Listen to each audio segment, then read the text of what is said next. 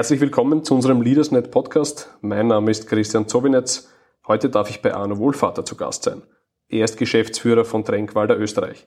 Seit über 35 Jahren bringt Tränkwalder Menschen und Unternehmen zusammen. Wir sprechen mit Arno Wohlvater über das Thema Corona, seine Kunden und was man in Zukunft beim Thema HR besser beachten muss. Herr Wohlvater, vielen Dank dass ich heute bei Ihnen zu Gast sein darf. Ein schwieriges Jahr liegt nicht nur hinter Österreich, sondern der gesamten Welt. Erzählen Sie mir doch ein bisschen etwas äh, über die Sicht eines Tränkwalders Geschäftsführers über die letzten 365 Jahre, Tage. Die letzten 365 Tage waren, waren super spannend eigentlich. Ja. Also die, die Corona-Krise damals mit dem ersten Lockdown vor einem Jahr, ein bisschen über ein Jahr, die war natürlich äh, mit einem extrem hohen Impact von heute auf morgen alles zugedreht.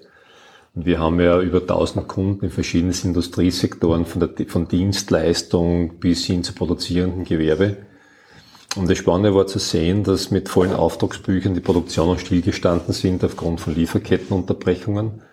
Und wir haben natürlich versucht, in, in sehr kurzer Zeit, und wir haben ja da gerade eine Woche nicht zum Überlegen gehabt, was wir tun, weil da ist der Lockdown übers Wochenende gekommen, wie man damit umgehen kann und unsere Kunden unterstützen kann. Damals war die Kurzarbeit natürlich ein sehr gutes Instrument. Wir haben damals an die 6000 externe Mitarbeiter auf der Payroll gehabt und äh, dann zur Spitzenzeit über 2500 äh, Mitarbeiter und Mitarbeiterinnen mit unseren Kunden gemeinsam in Kurzarbeit. Ja. Weil eben die Betriebe auch in Kurzarbeit gegangen sind, war natürlich eine Riesenherausforderung, das zu managen. Aber wir sind da recht gut über die Runden gekommen und ich hoffe auch, dass wir die richtigen Lösungen für unsere Kunden gefunden haben. Jetzt sind wir im März 2020 alle ins kalte Wasser gefallen. Wir haben nicht gewusst, was kommt auf uns zu etc. Wie haben denn Ihre Kunden bzw. aber auch Arbeitnehmer reagiert?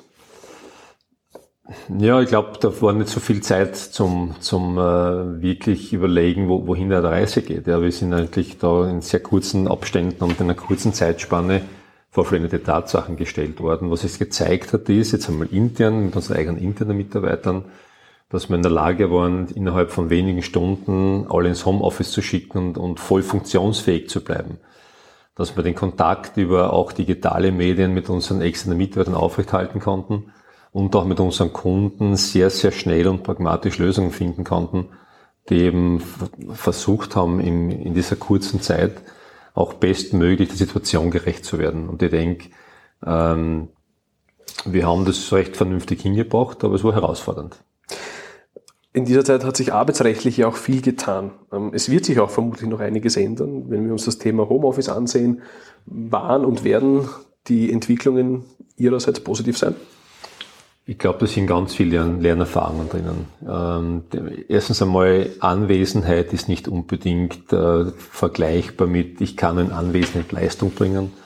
Ich glaube, wir sind gefordert, gerade jetzt in, äh, im Leadership, noch eine viel größere Vertrauenskultur zu leben wie bisher schon.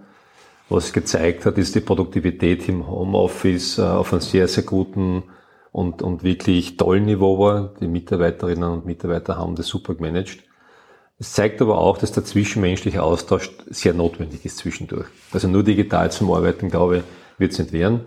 Was haben wir gemacht als Tränkwarte für interne Mitarbeiter? Wir hatten 25% Quote äh, fürs Homeoffice. Ich habe das dann sofort auf 50 Prozent auch nachhaltig erhöht, auch wenn die Krise jetzt vorbeigeht, wird der Homeoffice-Anteil definitiv ein höherer sein wie bisher, weil es sich einfach bewährt, als ein Mischkonzept äh, zu arbeiten. Wir haben in unserem früheren Podcast auch darüber gesprochen, Homeoffice wird wahrscheinlich eine Reduktion von Büroflächen etc. mit sich bringen. Aber wenn man jetzt den Unternehmer an sich einen Rat geben kann, wird man sich in Zukunft um 180 Grad verändern müssen als Unternehmer? Ich glaube, wir sind sowieso gefordert, permanent adaptiv zu sein und die, die Rahmenbedingungen, die ja sehr dynamisch sind, ja, sei es Digitalisierung, sei es technologische Entwicklung, sei es Arbeitsmarktentwicklung. Also wie wird man dem Ganzen gerecht und wie bleibt man da, ich sage einmal, frisch genug im, im Blick nach draußen, um die richtigen Lösungen zu finden. Es ändert sich, glaube ich, permanent. Äh, klar hat äh, die, die Corona-Situation Veränderung beschleunigt. Äh, ich denke, wir werden da weiterhin gefordert sein, auch mit allen Herausforderungen, die wirtschaftlich, sozial, Klimawandel, viele Stichworte kann man da jetzt nennen kommen, sind wir sowieso gefordert, unsere Geschäftsmodelle laufend zu adaptieren und anzupassen. Wie könnten Sie Unternehmen unterstützen oder welchen Rat würden Sie ihnen mitgeben? Boah, mit Ratschlägen ich mir schwer, mit Unterstützung ich mir leichter. Also ich maße mir nicht an, Ratschläge zu geben. Ich denke nur, dass wir mit unserer Kernkompetenz ganz viele Lösungsspektren haben, die Volatilität helfen abzufedern, die Planungsunsicherheit helfen zu bewältigen und die auch äh, Distance Learning, Stichwort digitale Academy, unterstützt, damit Mitarbeiter auch, die im Homeoffice sind, die nicht jetzt unbedingt im Büro sitzen können, die remote arbeiten, äh, entsprechend die, die Ausbildungen, Qualifizierung und Qualifikation erwerben können. Äh, das Lösungsspektrum ist da. Ich glaube, wir können, wir können gut unterstützen. Jetzt haben wir gesehen, dass wir industriell, aber auch was Produktionsstätten betrifft, sehr abhängig von anderen Nationen sind. Ich glaube, es wäre ganz schlau, Produktionsstätten nach Österreich zu holen. Wären wir dem gewachsen? Hm. Ich glaube, die Frage beschäftigt gerade die ganze Welt. Ähm, das, das hängt, also ich glaube, die Vernetzung der Welt, die wirtschaftliche Vernetzung kann man nicht rückgängig machen. Die Frage ist, welche Kerninfrastrukturen, welche Kernindustrien und welche Kernleistungen ein Land oder ein Staat aufrechterhalten muss, um, um halbwegs überrunden zu kommen, wenn es Krisen gibt. Ich glaube, was es gezeigt hat, Panama-Kanal, äh, ein Frachter steht da drin, Lieferketten sind durchbrochen, Just-in-Time ist sicher ideal, aber Just-in-Time muss auch möglicherweise rekalibriert werden im Sinne von wie viel Buffer speichern, unter Anführungszeichen ein Bufferlager brauchst und welche Kernindustrien sollte man doch aufrechterhalten, um handlungsfähig zu bleiben. Ich glaube, das ist eine spannende Frage, die uns noch lange beschäftigen wird. Im, beim Thema Tourismus sieht man es, dass wir sehr stark auf ausländische Arbeitskräfte angewiesen sind. Ähm, wird es da eine Veränderung geben? Wird es da mehr Umschulungen geben von österreichischen Arbeitnehmern, um im Tourismus, wenn es dann wirklich wieder Vollgas losgeht, ähm, Umschulungen zu tätigen, ähm, einen Zuzug zu fördern, wie auch immer. Trifft nicht der Tourismus. Fachkräftemangel ist prekärer denn je. Also wir, wir kämpfen, ich sehe, wie viele offene Positionen wir hätten. Also wir haben jetzt nicht das Thema der zu wenig offenen Stellen im Markt und der Nachfrage, sondern wir haben das Thema, dass zu wenig Talent verfügbar ist. Ich glaube, wir müssen mehrere Dinge tun. Äh, wir müssen schauen, wie man die Ausbildungssysteme in Österreich gerade sieht wie man in Summe Qualifikation fördert, äh, Umschulungen äh, und und und, aber wir müssen auch überlegen über die Rot-Weiß-Rot-Karte über die Rot-Weiß-Rot-Karte äh, vielleicht mit weniger Blick auf Abgrenzung gegenüber Migration, sondern Hinblick auf qualifizierte, strukturierte Qualifikation arbeiten können. Es wird zu wenig sein, in Europa Arbeitskräfte von links nach rechts zu schieben. Und der Anliegen von mir persönlich wäre es, die Jugendarbeitslosigkeit irgendwie zu bewältigen äh, in diesen westlichen Industrienation, wie wir sind.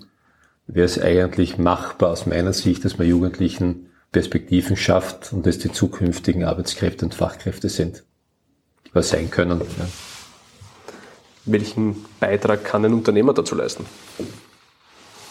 So was wir versuchen zu leisten, ist auch Qualifikation, Qualifizierung. Äh, ich glaube, unsere Arbeitsmarktfunktion, wir haben eine enge Kooperation mit dem AMS auch. Wir bringen ganz, ganz viele Arbeitslose zurück in den Arbeitskreislauf, die von den Betrieben übernommen werden.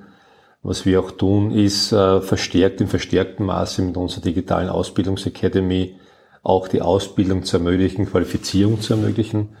Und ich denke, wir als Gesellschaft sind einfach gefordert, permanente Qualifizierungsmaßnahmen zu setzen, weil Bildung und Ausbildung ist das wesentliche Gut, äh, damit Gesellschaften funktionieren, unter anderem.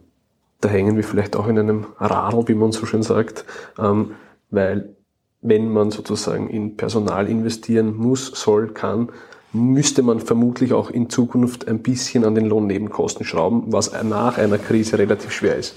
Wie sehen Sie das? Ich differenziere es ein wenig. Ja. Ich glaube, Österreich, Österreich muss aufpassen, die Attraktivität des Standortes nicht zu verlieren. Ähm, hohe Lebensqualität gepaart mit hoher Sicherheit, das ist, das, das ist wirklich das Asset, das wir in Österreich haben, äh, wird nicht ausreichen auf Dauer, um Betriebe zu anzusiedeln und attraktiv zu sein. Also ich denke, wir müssen einmal dringend nachdenken, was sind eigentlich die Kernparameter eines attraktiven Wirtschaftsstandorts. Ich glaube, wir haben eine hohe Forschungsquote, das ist okay. Aber die Forschungsquote und die Erfindungen bleiben nicht im Land, die gehen woanders hin. Also die Frage ist, was können wir tun mit Risikokapital, dass Forschung auch in die Wirtschaft findet und, und in dem Land auch äh, dort, wo Forschung finanziert wurde, den Beitrag leistet in der Ökonomie. Ich glaube, da haben wir ganz großen Aufholbedarf. Ähm, ja, ich glaube, es sind ganz, ganz viele Facetten. Faktum ist, dass Österreich Gefahr läuft, als Produktionsstandort und als, Standort an sich äh, zu teuer zu werden von Umfeldbedingungen. Und ähm, ja, bin ich gespannt, wie, wie wir das lösen. Ich glaube, die Antworten gäbe es. Ja, man sollte, glaube ich, jetzt an Ex, Ex oder Post-Covid einfach versuchen, auch die richtigen Maßnahmen zu setzen und das zu beschleunigen, diesen Prozess. Welche abschließenden Worte möchten Sie unseren Hörerinnen noch mitgeben? Äh, in jeder Krise steckt die Chance. Also ich glaube, wir sollten einfach Opportunitätsmanagement betreiben und viel mehr nach vorne sehen, welche Möglichkeiten sich ergeben. Ich glaube, die Herausforderung wie Klimawandel, Nachhaltigkeit integriert in Geschäftsmodellen ist ja auch eine riesen, eine riesen Opportunität. Die Frage wird sein, ob wir aus dem Denkmechanismus rauskommen und wie schnell wir uns zutrauen, die Transformation auch anzugehen. Also man, man soll es einfach, man soll es tun und man sollte jetzt nicht nur so viel diskutieren über die Themen, sondern ganz, ganz konzentriert auch die großen Baustellen und die großen Herausforderungen beginnen mit, mit kollektiver Intelligenz. Ich glaube, wir sind als Menschen, sind, wir sind kollektiv intelligent, das ist das Asset von, von den, äh, von sozialen Systemen. Es gibt äh, super Know-how, man weiß ja, was zu tun wäre. Es ging, glaube ich, nur darum, es auch wirklich zu tun. Tun wird das Wort 2021 sein. Lieber Wohlvater, vielen Dank für Ihre Zeit. Gerne, danke.